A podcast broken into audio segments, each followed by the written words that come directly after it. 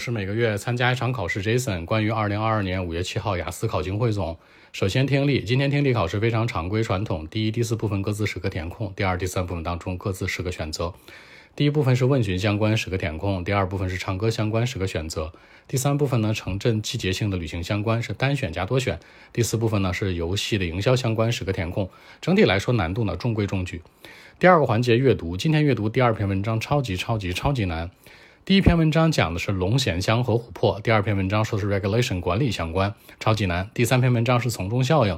那这三篇文章的主体题型呢是判断、填空和选择，选择里面包括 heading t。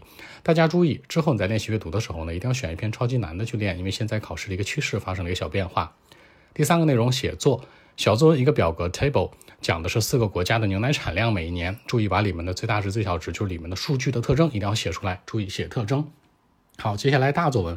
大作是一个日常社会生活类的，跟我们息息相关。说的是什么呢？有的人觉得吧，离开家乡去工作呀和生存和生活会更好；其他人觉得吧，在老家待着才好呢。讨论两者观点。这里面大家注意，站在三个维度思考啊。首先是人的角度，能够去为了工作和生存的这样的人，多大年纪啊？肯定是大学毕业，所以你可以把年龄锁定住，这样的一种 adult，一种成年人或者年轻人。站在这个维度思考，有好有坏。其次呢，再站在什么呢？本身的 living 和 working opportunities 的角度来去说。可能工作和生生存角度来讲，是背井离乡比较好，还是在自己的家乡比较好啊？各自有优势，各自有缺点，对不对？你可以去探讨一下，看你的三观怎么样。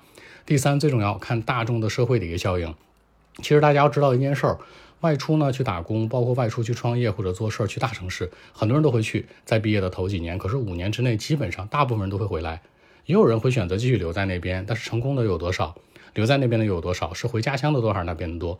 你可以根据你自己身边的一个真实经历去写这个文章，因为这篇文章是一个完全开放的三个维度，站在大学毕业生的角度的维度去思考，可能更精准。其次，再站在工作和生存的角度，包括生存当中 living 包括什么呢？住房啊，对吧？包括基本的生活条件呢，包括环境啊。